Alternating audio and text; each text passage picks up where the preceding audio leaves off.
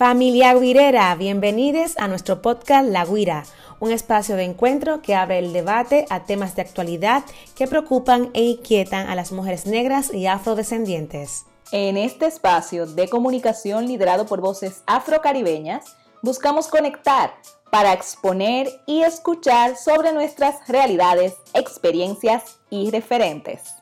Yo soy Yania Concepción. Y yo, Georgina Marcelino. Bienvenidas, bienvenides a La Guira. Muy bienvenidas y bienvenidas, familia guirera, a otro episodio más de La Guira Podcast. Hoy tenemos un tema súper, súper importante para nosotras, eh, un tema que realmente a mí me mueve bastante y en este episodio vamos a hablar sobre la desconstrucción de la masculinidad negra. Hermana, bienvenida. Hermana, ¿cómo estás? Qué felicidad una vez más en nuestra guira. Qué alegría compartir este espacio contigo y con nuestras oyentes. Y este tema, este tema yo lo estoy esperando. Mm. a mí me mueve, no me bate. Voy a subir los pies aquí en una silla para ponerme cómoda. Hoy hablamos, familia milera, de la deconstrucción, sobre desconstruir las masculinidades negras. Realmente es un tema que mueve, porque muchas veces, eh, y yo eh, entré con ese pensamiento que es un error como, ya porque somos hermanos, o hermanas, no hay machismo, no todo eh, se acabó. entender, todo se acabó, todo hermandad, todo amor, pero dígale que no. Hermana Yania, la santificación del hombre negro, sobre todo en los espacios antirracistas. Exactamente. Aquí en la Guira vamos a poner nuestro pequeño granito de arena para que sigamos cayendo en ese error. ¿Por qué no? No, eh. los hombres negros, los hombres racializados no son seres de luz, libres de la masculinidad. Quizás incluso al contrario. Pero para poder ahondar en este tema, hermana, tendremos que explicar también contextos. Entonces, vamos a empezar, vamos a ponernos seria y vamos a empezar a colocarnos en el contexto del sistema patriarcal que tanto se menciona, sobre todo cuando hacemos referencia a las realidades que afectan también a los hermanos negros, tanto como a nosotras, dentro de un sistema muy estructurado que que además se alimenta y se alienta de otros sistemas, como por ejemplo el, sistema racial. Eh, Así es. Hablamos un poquito y definimos el sistema patriarcal para partir desde ahí. Claro que sí. Bueno, los movimientos feministas trabajan mucho desde, desde esta, eh, de desconstruir, de, de eliminar el sistema patriarcal. Pero ¿qué es el sistema patriarcal? Para las personas que todavía no están relacionadas con el concepto y solamente dicen, no, porque las feministas quieren acabar con los hombres. Y ya, no. El sistema patriarcal es, como su nombre dice, un sistema, una estructura, es una organización social y política en la que la autoridad la ejerce el varón. Literalmente quiere decir gobierno de los padres es decir, es un sistema que ha sido construido para beneficiar, para que eh, privilegiar a los hombres, a los varones. Eh, quien controla, quien es dueño del patrimonio. Es una estructura donde el varón tiene siempre el privilegio, como decía, el poder. Y esto inicia, eh, y se puede ver muy claramente en, la familia. Efectivamente. Tú creces entendiendo que la persona cabeza de hogar es el hombre.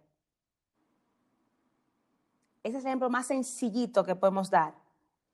Y de ahí se desmembran, hay unos, eh, como los pulpos, hay varias patas, que entra la parte de la sexualidad, que entra la parte del trabajo, muchas, eh, muchas esferas donde siempre vemos que el hombre siempre está en el privilegio. Efectivamente. Para que la gente ahí tenga un poco claridad por qué hablamos de patriarcado. Hombre. El hombre a la cabeza, efectivamente, hermana. El sistema patriarcal, al igual que otros sistemas de, opresión, como el sistema de dominación. de dominación o el sistema hetero, se alimenta precisamente de esto, de colocar a un sujeto único a la cabeza de todo y colocar al resto como sujetos oprimidos, quiera uno que lo opriman o no, da igual. ya el sistema decidió y, y te tocó.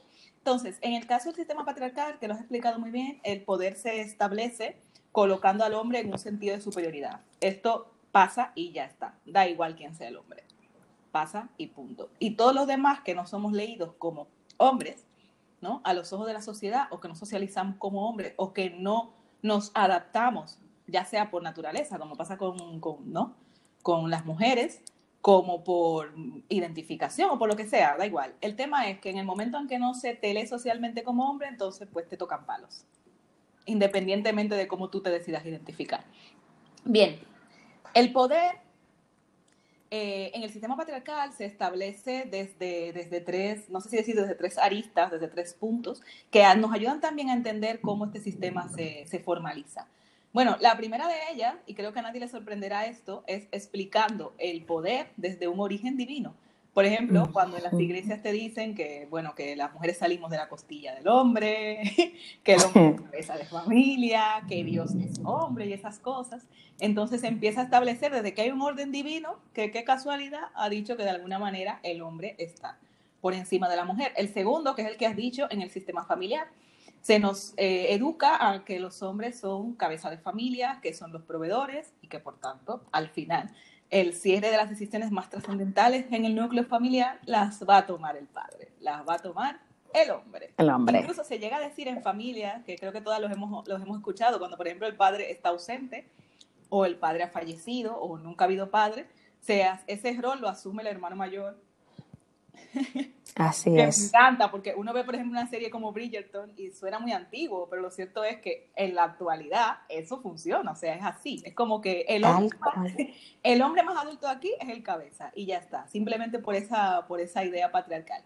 Y la tercera, y es la más interesante, cuando la leí dije, ¿en serio? Es que también se establece ese sistema a través de un acuerdo de voluntades. Es decir, es un modelo en el que parece que todos hemos elegido y todas y todos estamos de acuerdo en que los hombres sean las cabezas. Eh, obviamente esto se da porque estamos influenciadas por una educación que nos han dado, unas costumbres que nos han dado, donde nos eh, obligan de alguna manera, ¿no? Como a naturalizar esto. Y al final parece que todos hemos elegido entre todos que efectivamente manda tú, como no, si es natural. Pero vamos a ver, de natural eso no tiene nada porque al final lo que hace es establecer el sistema patriarcal y mantener el dominio de hombres sobre mujeres. En ese sentido, hermana, te comento, a mí, por ejemplo, según voy eh, adentrándome en el feminismo y según más feminista soy, me siento con mucho orgullo, se me hace menos natural y voy naturalizando menos el hecho de que, por ejemplo, llegue a un hombre a una institución, a un grupo, a una empresa, e inmediatamente se le otorgue o se auto-otorgue él una posición de liderazgo. ¿Por qué sí? Porque llegó. Porque, Totalmente. por ejemplo, todas hemos sabido que esto a las mujeres nos toca otro proceso, incluso aunque tú llegues con una posición de liderazgo, como mujer te toca demostrar que realmente a ti te corresponde estar ahí y que tú puedes eh, asumir ese rol. Incluso el liderazgo femenino se suele ganar a base de, de, hacer mucho pulso y de demostrar constante y iteradamente que es capaz, una demostración que además no termina porque tienes que estarlo demostrando. O sea, me, es redundado, pero me refiero a que es una situación que para una mujer no tiene fin, mientras un hombre puede llegar de lo más natural y empezar a mandar y a señalar cosas y a tomar decisiones de la nada, simplemente porque es varón. Claro, y lo tiene tan interiorizado, o sea, se le ha reforzado tanto que también sin tener conocimiento de nada, ya va con ese liderazgo y se cree con la, el poder de poder opinar. Efectivamente. Sobre cualquier tema, aunque no tenga aunque ninguna información y no sepa. No, porque no tiene que saber. Claro, porque ya a él, por ser lo que es en esta sociedad y, y como está estructurado el sistema, ya tiene ese poder y ese privilegio. Y para entenderlo también así, cómo socializamos desde esta mirada patriarcal, ese sistema, la sociedad no enseña esto como una estructura, ya está creada esa estructura. Lo aprendemos y esto pasa a la dimensión relacional ¿Desde dónde nos relacionamos? Que mayormente es lo que vemos desde relaciones de poder, quienes están en una posición de sumisión y quienes están en la superioridad. Y esto luego pasa al espacio individual. Cuando tú como mujer cis vas a un espacio, ¿desde dónde te estás ubicando? Si no tienes esa desconstrucción. Y no te das cuenta porque el sistema es tan perverso, tan violento, que tú asumes con esta naturalidad que tú comentas como que no, es mi posición. Y si quiero subir un peldaño, tengo que esforzarme el triple. Entonces hay que entender que es una estructura, es una organización que está creada para mantener estos, estas líneas de poder y así podemos ahora trabajar sobre la masculinidad. Eso es. Y entender que nosotras también lo tenemos asumido porque a nosotras también nos ha criado el sistema. Entonces, como tú dices, llegamos a un lugar, a un espacio y nos autocolocamos en esa posición. O sea, nos autocolocamos en una posición desempoderada. Cuando, y esto es lo más interesante porque yo lo he visto, lo he vivido, y es lo más interesante, es claramente tú ves, pero vamos a ver si esta persona, esta compañera tiene muchísimo más capacidades y más conocimiento y más de todo. Sin embargo, naturalmente a ti te toca esa posición y a este señor le toca esta otra, que también es una cosa que yo siempre he pensado que a los hombres no les conviene. ¿Tú sabes por qué? Porque alimenta su mediocridad y los mantiene en una posición eternamente mediocre. Que sí, que el sistema te, te lo pone todo para que estés ahí, pero ¿te compensa realmente, te compensa realmente como hombre también que, que el sistema te mediocrice de esa manera? O sea, ¿te compensa no tener absolutamente ningún crecimiento porque te lo están dando todo en bandeja? No lo sé, o sea, lo hago como una pregunta para, para los compañeros que nos están escuchando, para los oyentes eh, hombres cis. Bien, y otra cosa también que pasa, hermana, es que el sistema, por orden sistemático, también nos relega a las mujeres a tareas muy concretas. Creo que de esto hemos hablado en varios episodios, especialmente quizá en el de los cuidados, porque precisamente en algún momento de la historia se ha decidido que todas las tareas de limpieza, cuidados, crianza, eh, corresponden a las mujeres, pero no solamente se ha establecido, sino que una vez establecidas que corresponden a las mujeres, luego entonces se ha dicho que estas son tareas para personas más débiles y son tareas para personas menos capacitadas. Entonces, se arma y se alimenta el sistema en sí mismo para entonces decir que quienes realizan otras tareas no asociadas a esto, entonces son personas más fuertes y más líderes. Bueno, y unga unga. En fin, que se va en una la cosa. Una, una, otra, otro tema también es que, mm, y antes de entrar en masculinidad, me gustaría también entrar en cómo, lo, sobre todo el feminismo negro y los feminismos indígenas, también hemos combatido un poco la idea de concepto patriarcal que ha sido determinada en la segunda ola del feminismo porque nosotras, nuestras antecesoras feministas negras e indígenas, también entendieron que esto no, no leía del todo las situaciones que se dan en nuestras comunidades, que son completamente distintas. Por ejemplo, Audre Lorde eh, dijo que las mujeres eh, están expuestas a distintos tipos de opresión patriarcal. Estoy 100% de acuerdo con ella. O sea, algunas son comunes, algunas se pueden generalizar y se podrán homogeneizar, pero otras no son tan comunes. Y por eso también el interés en hacer, en hacer este, este episodio y adentrarnos también en la parte de masculinidad, ¿verdad? Así es, hermanas. Es entender que este sistema mundo no solamente tiene que ver con el género, sino también que entra la raza, la clase y cómo esto en la masculinidad negra tiene un impacto. Sí, Si es bien es cierto, eh, los hombres cis negros, pues han mamado, como dicen, han comido, han se alimentado de este sistema patriarcal, el cual le da unos privilegios dentro del mismo, eh, la parte de la comunidad, en la comunidad negra. Entonces, ¿cómo está construida la masculinidad? Ya tú hablaste de esta parte de la fuerza, del liderazgo, del proveer, de ese trabajo externo. Entonces, la masculinidad, a manera genérica, se sostiene de, la violencia, se sostiene de la opresión, también la masculinidad se, se, sostiene de la anulación de la afectividad, de la anulación de la vulnerabilidad, de la anulación o la ocultación de las emociones, del amor. También entender esto que es sistemático, porque lo acabas tú de mencionar. ¿a quiénes se le atribuye lo afectivo, lo amoroso, lo de cuidado, lo vulnerable, lo débil dentro de ese sistema? Pues a la parte de lo femenino. ¿Okay? ¿Qué es ser femenino y qué es ser masculino en este sistema normativo? ¿Okay? Entonces, entender aquí esta masculinidad de cómo está construida y cómo muchos hombres cis no encajan tan bien dentro de, este, de esta masculinidad. Por eso hablamos de desconstrucción de la masculinidad y en específico en la negra, porque aparte del género vamos a meter la raza. Efectivamente. Que eso es una parte importante que muchas feministas hegemónicas no entienden aquí también. Efectivamente, porque el hombre negro es un sujeto, es un sujeto oprimido por el sistema a través del sistema racial.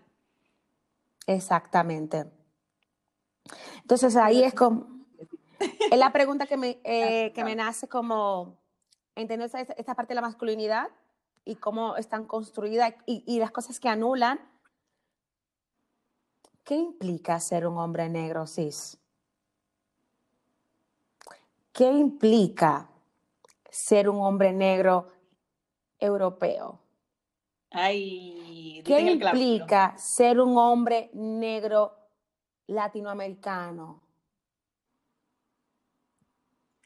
¿Qué, implica, ser un hombre de clase media? Claro, ser un hombre negro de la diáspora africana. Mm. Métele la clase. Que también hay que ver los niveles. Ser un hombre estadounidense negro no te da el mismo nivel que un negro de Abiayala, amor.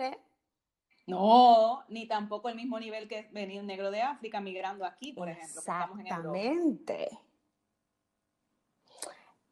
Súmale a esto, ¿verdad? Esa construcción de masculinidad patriarcal. Como cada cuerpo, dependiendo del territorio, lo transita de una forma diferente, aunque hay una misma raíz que sabemos que hay un privilegio de hombre, que tú sabes que tienes un poder y que dentro de la comunidad negra, sea el territorio donde vengas, tienes un privilegio masculino ahí. Aunque la parte de la racialidad está presente, pero ahí es que quiero preguntar.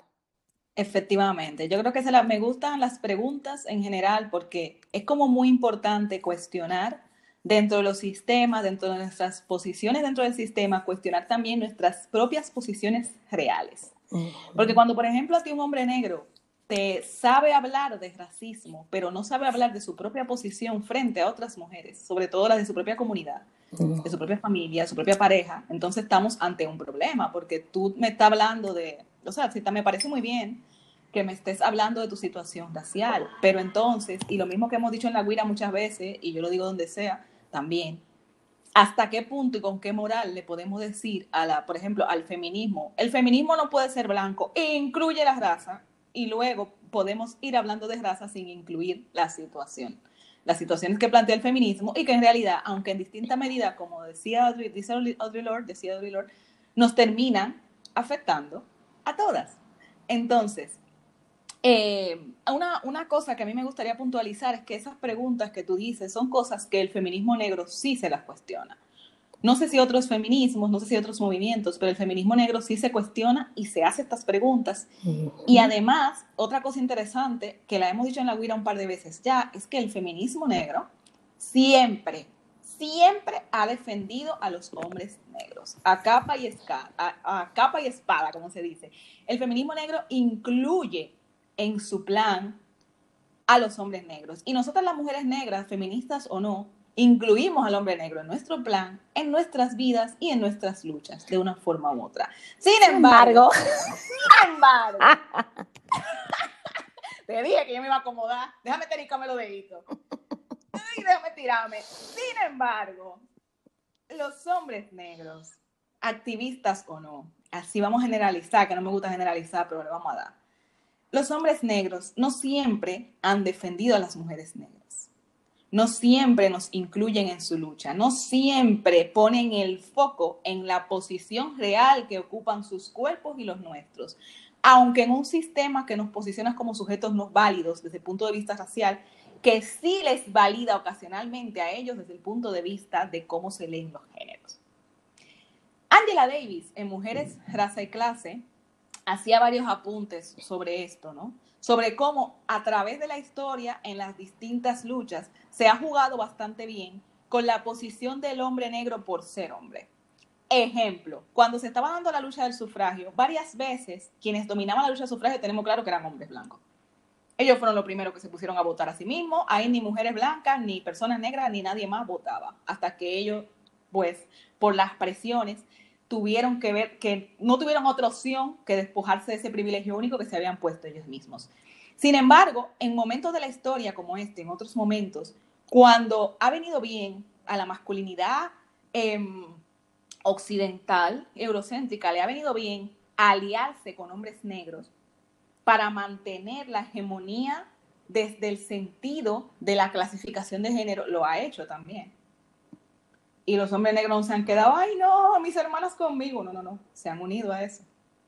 Esa es la razón por la que muchas de las dinámicas de las que tenemos que ser parte y hacer parte con hombres negros en nuestras comunidades incluyen ese poderío, porque en un momento dado, circunstancial y ventajosamente, a los hombres negros se le ha dado cierto poder y ciertas licencias por ser hombres, que ellos no han tenido ningún reparo en cogerse. Exactamente. Es ahí. Por eso es importante resaltar que ustedes, hombres negros cis, gozan de una posición de mayor privilegio frente a nosotras, las mujeres negras, las mujeres afro, en esa estructura racial también y patriarcal. Y ahí es que puntualizamos que estamos conscientes de las opresiones raciales sobre estos cuerpos, Pero es responsabilidad también de ustedes asumir la desconstrucción de ese machismo, de ese sistema patriarcal que ustedes han aprendido y que siguen sosteniendo en algunos casos para sostener ese privilegio que le da.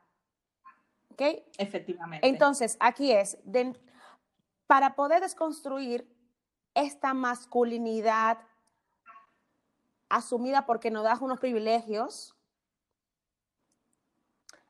lanzo la siguiente pregunta. ¿En algún momento se han preguntado ustedes, hombres negros, cis, cuáles son sus privilegios frente al género, de género? dentro de la comunidad. Frente a las mujeres. frente a las exactamente. Frente a las mujeres de la comunidad. ¿Se lo han hecho la pregunta? ¿Puedo jurar que no? Yo, tú sabes que yo juro que no también. Mira que me enseñaron que jurar es malo, pero yo juro que no también.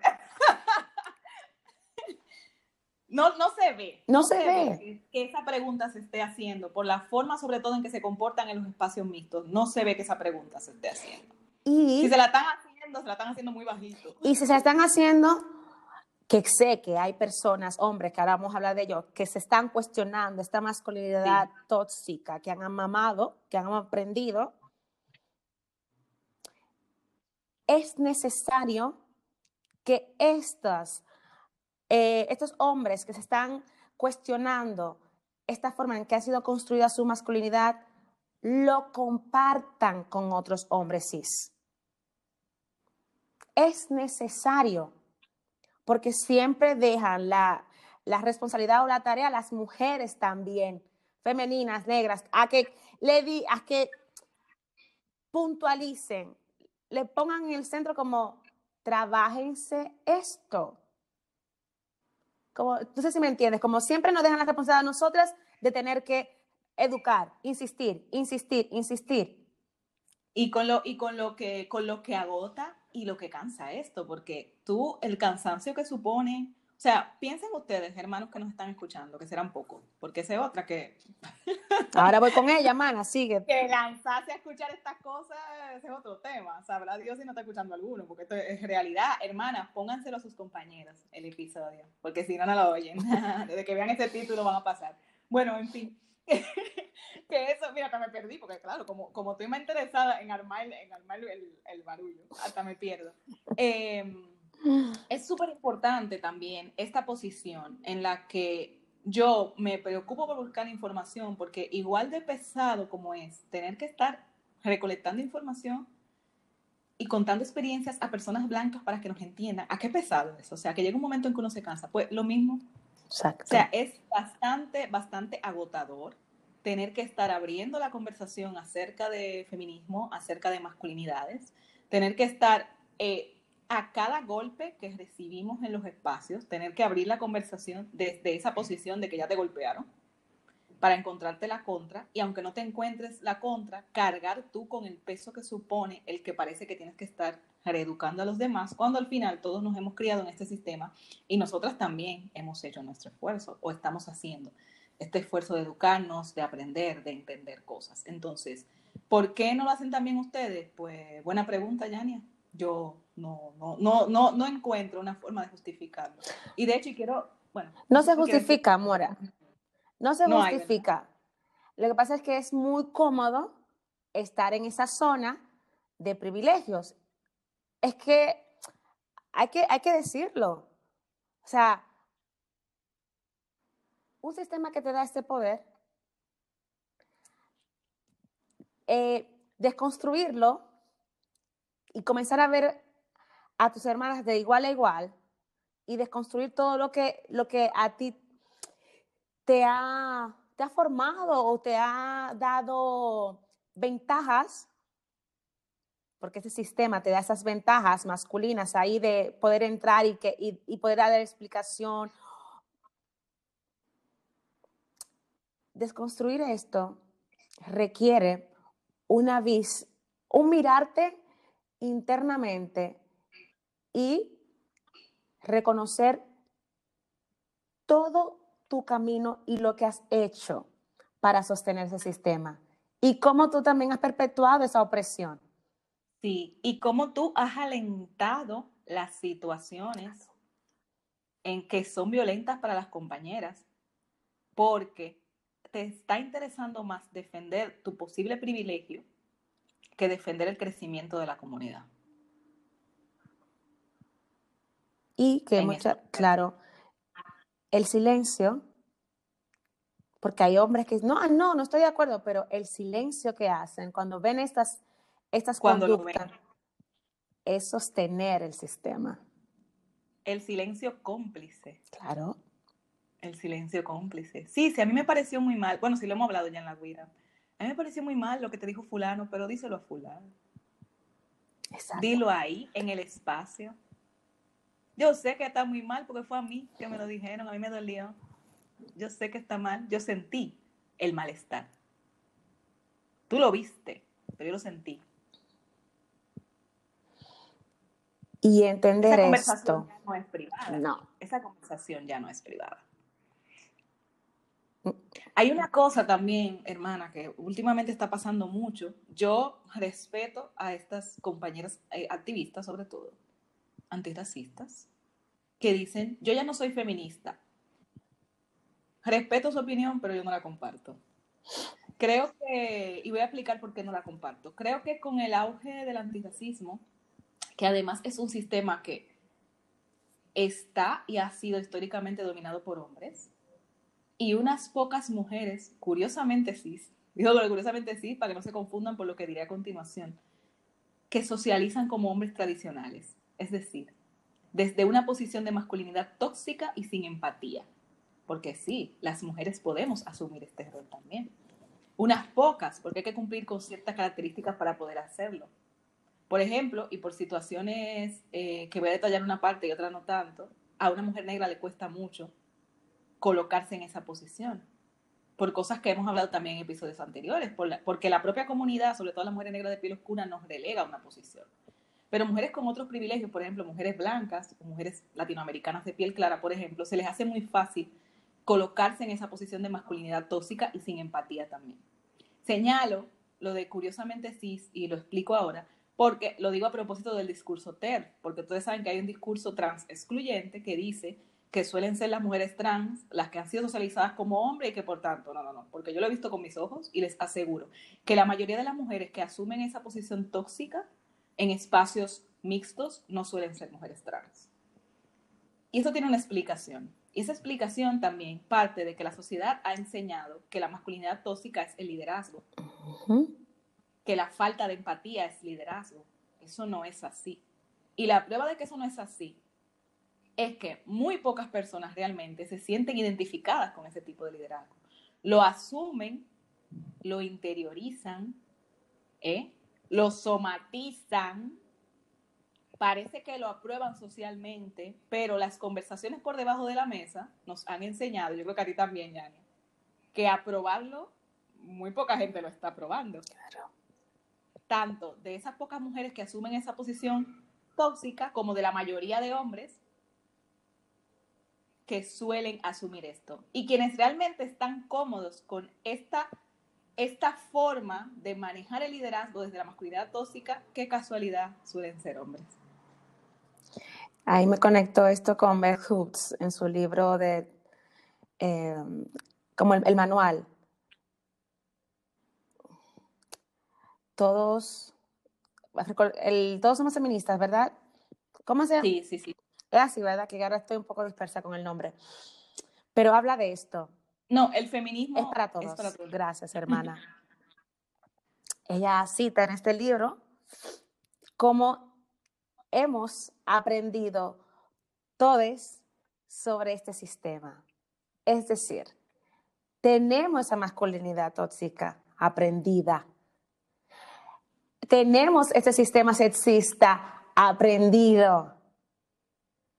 Entonces, desconstruirlo es una eh, responsabilidad de todas y todes.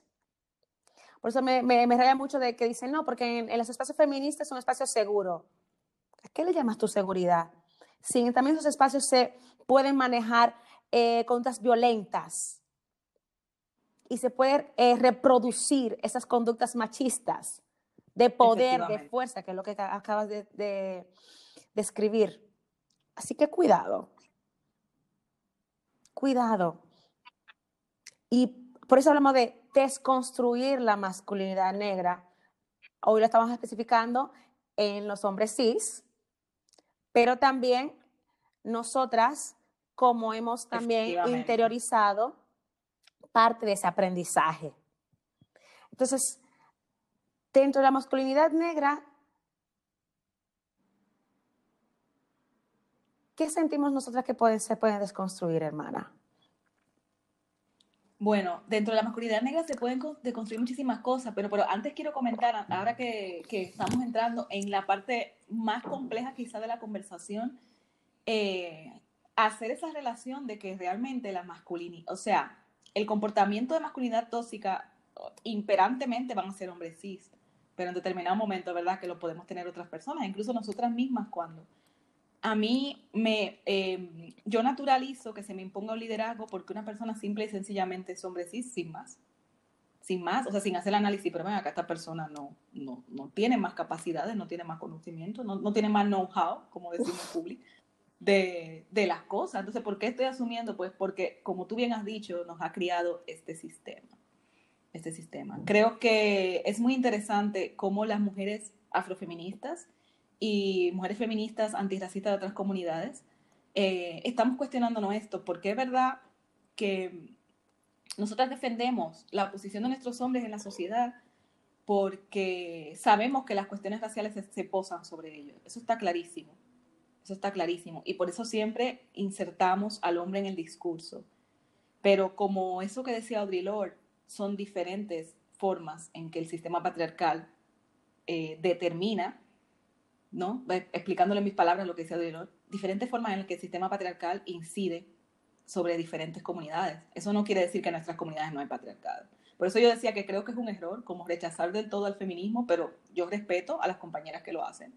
Porque sí, es verdad, o sea, te sirve genial como defensa frente al sistema racial, pero cuando llegue esa masculinidad tóxica dentro de las comunidades, ¿y ahora quién podrá defendernos? Porque el chapulín ya no está. Entonces, a ver cómo nos vamos a defender de esto. realmente. Bueno, que también me gustó mucho cuando vino Miriam, que también lo señaló varias veces, y su comunidad es otra, porque ella hablaba sobre todo del feminismo islámico, de las comunidades musulmanas, y señalaba lo, señalaba lo mismo, que dentro de la comunidad están pasando cosas que me pasan por ser mujer dentro de la comunidad. Aquí yo no puedo culpar al feminismo blanco. Yo cuando un hombre negro me violenta dentro de la comunidad negra, y esa violencia se permite, se naturaliza, porque yo soy una mujer negra y no pasa nada, no se lee como violencia, ahí yo no puedo culpar a la feminista blanca de esto, esto está pasando aquí dentro. Esto es trabajo nuestro como comunidad. Pero bueno, en lo que en cuanto a lo que decías, Yania, em, ¿cómo puede entonces el hombre negro trabajar su masculinidad? Yo creo que es interesante que ahora aportemos recomendaciones muy puntuales que también nos ayudarán como a ponerlo como más en contexto todavía. Antes de eso, quería comentar em, una, una, idea que dijo Masra Junior en una, me gustó mucho, Em, él es cofundador del movimiento panafricano en Bilbao, es un compañero activista nuestro, un hermano nuestro. Además está haciendo un trabajo muy interesante con el tema masculinidades. Y en una entrevista que le hizo Elena García, otra compañera nuestra del Espacio Feminista de Madrid, para El Salto, eh, decía que en el contexto español, volviendo al tema de, los espacios antirracistas y tal, eh, pasa muy parecido, se, bueno, se repite lo que ha pasado en los movimientos de lucha, eh, como los movimientos de derechos civiles, como el propio movimiento de las panteras negras, y es los hombres no hemos, dicho por un hermano, ¿vale? Los hombres no, literal lo digo, los hombres no hemos sabido colocarnos en un segundo plano, ni hemos sabido ceder el liderazgo. Estoy 100% de acuerdo con esto que dice Marra. Y yo creo que tú también. Sí, no, yo estoy totalmente de acuerdo.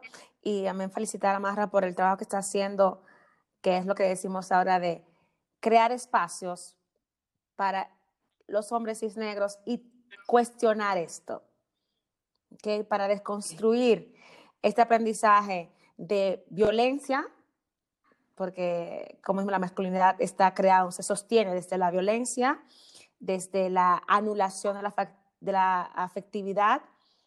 Entonces, desconstruir cómo te has aprendido a relacionar con la masculinidad. Para desconstruir hay que ver el sistema social, hay que ver la dimensión de cómo te estás relacionando con otros espacios, con otras hermanas y desde dónde lo estás haciendo. Y, por ende, verte a ti como individuo, como persona única, cómo se te está cruzando y también cómo te limita a la hora de comunicarte, a la hora de vincularte, a la hora de estar en espacios sociales. Es decir, estas tres dimensiones van fluctuando entre sí. Y para poder desconstruir la masculinidad,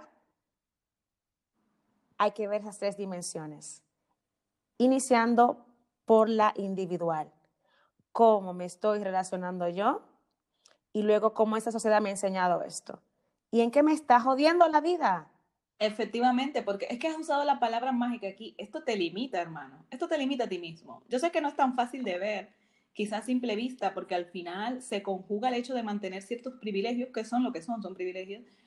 Pero, ¿cómo esto te limita a ti en el sentido de tu propio crecimiento como ser humano? Como antirracista, si es que estás en los movimientos, porque hay gente que simplemente no está y es de la comunidad negra, por lo cual, pues, puede ser que no. Pero ¿cómo te limita a que tú tengas también un liderazgo auténtico y no forzado? Y sobre todo, y lo más importante, ¿cómo te limita a ti como hombre en sociedad? Porque como hombre en sociedad tú tienes una posición, pero también tienes una responsabilidad. Y además, y cuanto más, si eres un hombre negro, tienes una responsabilidad para con el resto de la comunidad. Y el resto de la comunidad nos incluye a nosotras. Nos incluye a nosotras, nos incluye a mujeres, cis, trans, a personas no binarias, somos parte de la comunidad también. Entonces, cuando hablamos, porque yo me he dado cuenta que les encanta, a, los activistas negros les encanta el término comunidad. Comunidad somos todos. comunidad somos todos. O sea, al fin y al cabo, no tomar en cuenta esa posición.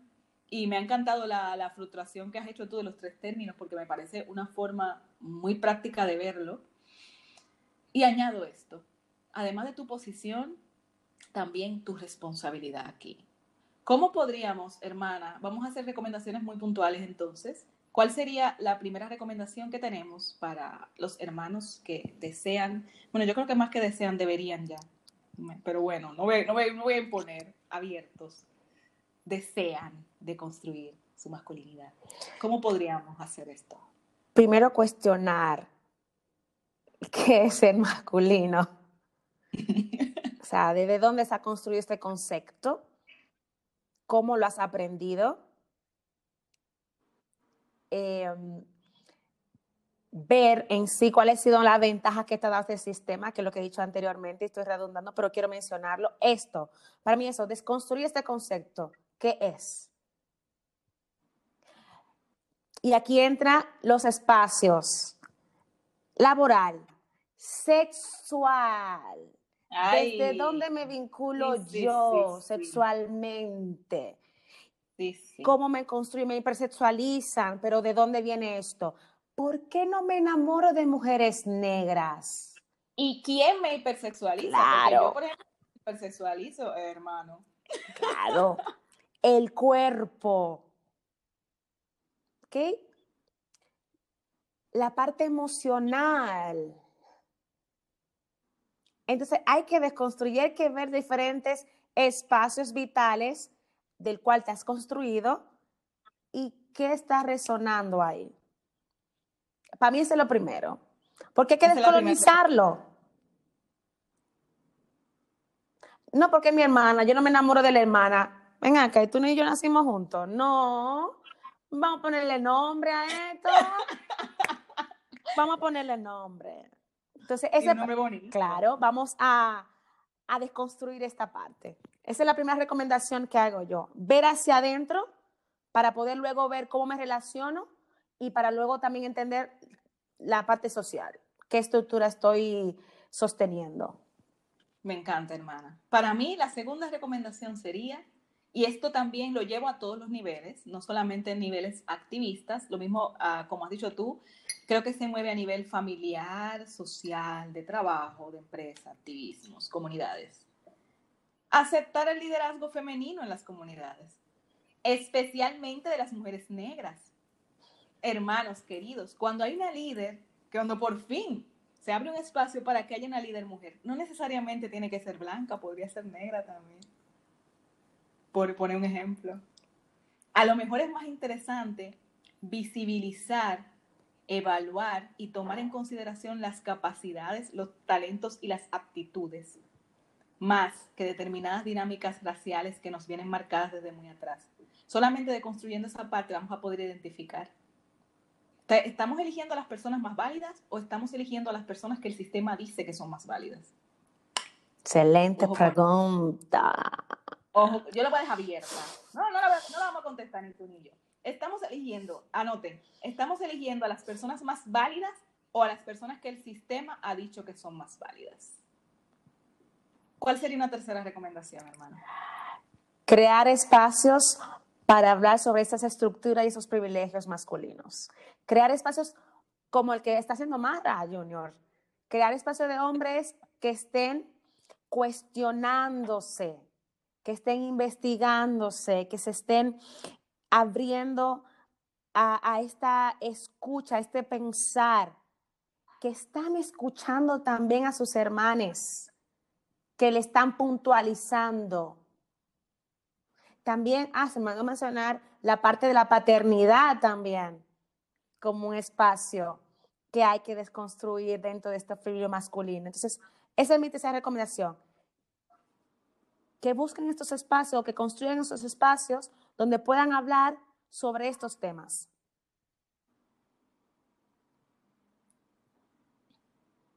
Excelente. Otra, otra recomendación para mí, interpelo directamente a los hermanos negros y lo, me lo llevo a los espacios mixtos, de toda índole lo mismo.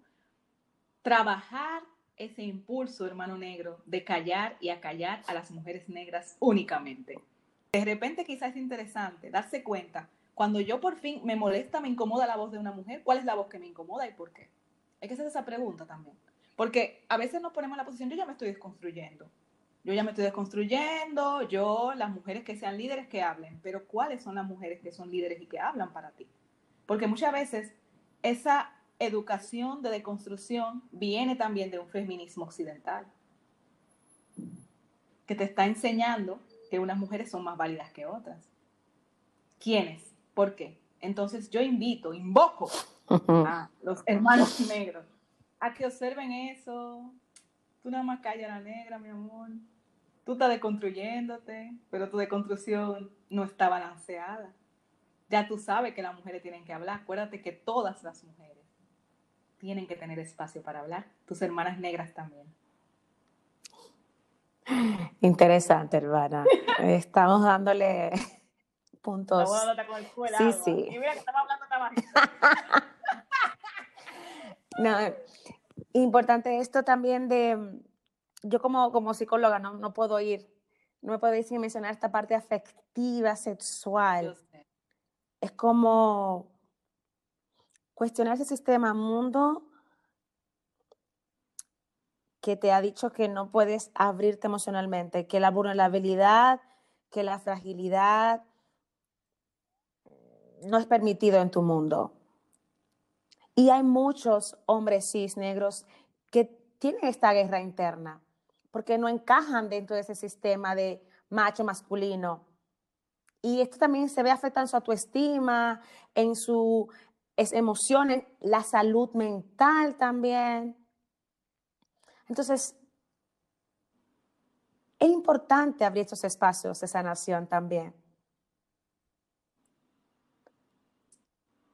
Y darnos el permiso de entender que ese sistema mundo que se ha creado desde este arcado, desde este machismo, eh, necesita que prestemos atención y escuchemos a estas emociones que han sido anuladas. Y para mí es muy importante hablar esto. Y entre la sexualidad ahí también. De esta fuerza de tener que sostener esto cuando no me identifico con ello. Desconstruir, desmantelar esa parte afectiva sexual también. Qué importante es eso, ¿no? Porque eso al final luego se termina relacionando en todo también. Lo sexual se traslada todo. Claro. Tenemos que hacer un episodio, Yania, para que solamente hable de eso. que creo que va a ser muy interesante. Hablaremos, lo hablaremos. ¿Otra recomendación, hermana? Otra recomendación también es, como hombre, cuidar las posiciones que ocupan mi cuerpo, que ocupa tu cuerpo, hermano, con relación al espacio. No ocupes tanto con el cuerpo. Esto es difícil porque esto es una cosa también que se enseña desde la infancia, como ese sentido de superioridad a través de cómo mi cuerpo se maneja en el espacio. Cierra las piernas, no haga más spreading, no te habla tanto, no te acomode tanto, no te acueste tanto. A veces hay una posición, tú tengo una reunión, o un espacio, incluso puede ser un espacio de ocio entre amigos, y a veces la misma posición corporal del hombre desde una masculinidad imperante. Eso es muy inconsciente, por lo cual yo sé que es muy difícil, ¿no? Porque nosotros también asumimos a veces una posición como muy recogida, por las mismas razones. Deja de sentarse a medio acostar, como que parece que te están haciendo una foto para la portada de un CD. Es una reunión, es una reunión. O sea, cuida, no es verdad, a veces, muchas veces las posiciones nos violentan y ni siquiera nosotras somos conscientes el famoso manspreading, que es cuando los hombres se abren las de pierna en el metro y ocupan asiento y medio asiento del otro lado, medio asiento del otro lado, pero porque las personas que están al lado son mujeres. Y es inconsciente, pero también es algo que se puede trabajar. La posición del cuerpo en el espacio. Total. ¿Qué otra recomendación, hermana? Mi recomendación es investigar también. Porque muchas veces, no, es que no tenemos información, no, no hay lectura. Investigue, hermano que hay mucha gente que está escribiendo y gente negra, mujeres, feministas, hombres que están desconstruyendo su masculinidad, están hablando de esto. Así que no hay excusas. Si nosotros hemos podido y estamos desconstruyendo eh, el sexismo interiorizado, el racismo interiorizado por este sistema colonial y violento, y no estamos cuestionando cosas que hemos aprendido, porque tú vienes a decirme a mí que no es posible, que no hay información. Oh, oh. Sí la hay. Lo que pasa es que usted no está interesado en investigar y desconstruir, porque es muy bueno estar montado en el carro de privilegio ahí, en el grupo. Pues no. Entonces, estos libros que voy a mencionar ahora, fue investigando sobre... me falta una, mi amor, me falta Dale, tírale, porque yo me monto... es que, no, yo voy a aprovechar que te calentaste con la última, me estaba loca por calentarme, déjame aprovechar para calentarme al final. Claro. Última recomendación, antes de que pasemos a los libros.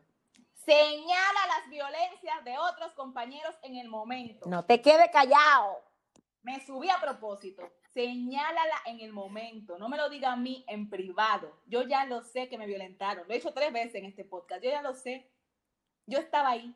Señálala en el momento. Eso es parte de una masculinidad desconstruida. Reconoce cuando seas tú o haya sido tú, porque muchas veces pasa, que eso lo decías tú en uno de los episodios anteriores también, que muchos hermanos luego se han mirado y han dicho, ay, pero yo aquella vez me equivoqué.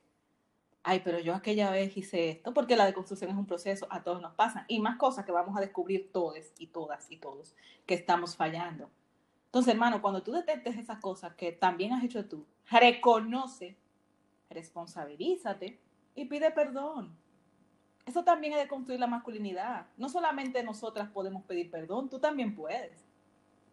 Toma acción. Si te han, toma acción. Si te han acusado públicamente de una acción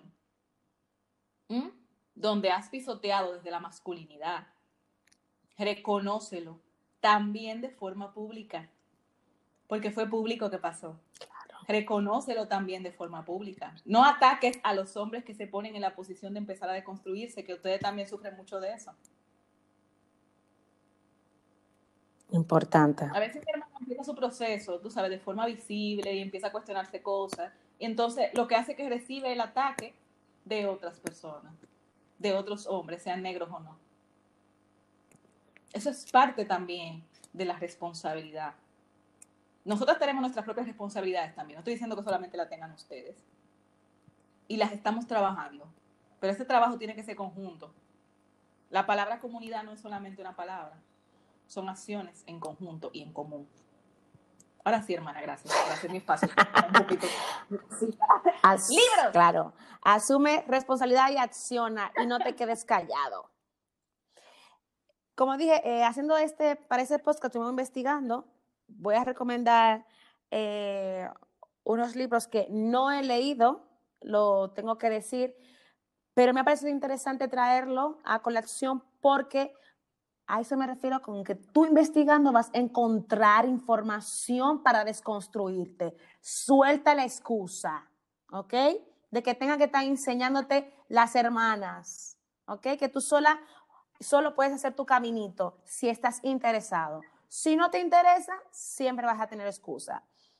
El primero que me gustó, que vi ahí recomendaciones súper buenas de Robert Staples, autor del libro Black Masculinity. ¿Ok? Y hoy otra que se llama Un baile de máscaras, redefinir la masculinidad de JJ Bola. Qué bonito nombre tiene ese libro. Entonces, son hermanos negros. Sí, los dos, son hermanos negros los dos. El primero está en inglés, está en PDF, que lo voy a descargar por ahí. Y el otro lo vi fue en la página de Afroféminas, que lo venden, están vendiendo. Así que. ¿Está traducido? Sí, está traducido. un baile de máscaras redefiniendo la masculinidad. Fue ahí que lo vi, la recomendación. Me gustó bastante. De Jay Bola. Así que, ya saben, hermanos, yo, inspirada por ti, cuando dijiste eso, estaba buscando también, he encontrado un título que me ha llamado mucho la atención porque no sabía que existía. Se llama We Real Cool, Black Men and Masculinity, y es de Bell Hooks. Entonces me llama mucho la atención porque no sabía que hasta ahora que Bell Hooks también había escrito un libro sobre masculinidad. El libro es del 2004. Y aquí, según te comenta la recomendación, ella recopila 10 ensayos sobre hombres negros. Esto tiene, tampoco lo he leído, pero solamente he visto el título, creo que lo voy a adquirir en breve para leerlo porque me llama mucho la atención. Eh, Bell Hooks es mujer, no es hombre, pero la verdad es que sabiendo el trabajo que ha hecho anteriormente, tiene que estar muy interesante. Además, estos ensayos, imagino que incluirán también eh, testimonios, entonces tiene que ser muy interesante. El título de We're Real Cool es por un poema del 1959 de Gwendolyn Brooks, eh, solo por dar un dato. Y como tú dices, eh, creo que hemos hecho una búsqueda que no nos ha llevado todo el tiempo del mundo y sin embargo hemos encontrado cosas. Imagínate si nos pusiésemos con interés a buscar qué es lo que quizá podemos hacer. Que es lo importante y que hay seguro documentales, que hay información en YouTube y demás. Entonces es esto. En la comunidad en sí se está creando material, se está cuestionando esta, esta masculinidad aprendida. Entonces es cuestión de tener interés. Para mí ha sido un placer, hermana, realmente este tema y vendrán más, vendrán más. Igualmente. Para mí también ha sido un placer. Creo que no tenemos nada más que agregar porque hemos dado anteriormente ya nuestras ideas sobre recomendaciones. Como siempre abiertas, si alguien quiere apoyar algo más de lo que hemos dicho, nos quiere comentar, nosotros ya saben que luego las compartimos. Eh, invitamos a buscar literatura, libros, seguro que habrá más cosas traducidas por ahí. Si no, oye, un proyecto interesante de Hermanos Negros podía traducir este tipo de cosas. También. Por, por, por dar otra idea. Eh, también eh, muchísimas gracias a las cosas que ha ido adelantando nuestro hermano Manga, porque también nos han inspirado, porque hemos dicho, mira, ya empezamos, por fin. y, y esperamos pronto también poder abrir conversación con él. Gracias una vez más a todas nuestras oyentes. Esto fue La Guira. Esperamos que les haya gustado, que les haya interesado y nos vemos en la próxima. Gracias por acompañarnos. Síguenos en redes sociales, encuéntranos como La Guira Podcast en Instagram y Twitter. Yo soy Yania Concepción y me encuentras como Yania Concept. Y yo soy Georgina Marcelino y me encuentras en redes sociales como Georgina Marcelino. Si te gustó este episodio de La Guira, coméntalo y compártelo. Gracias una vez más por estar con nosotras, gracias por tu buena energía y un fuerte abrazo.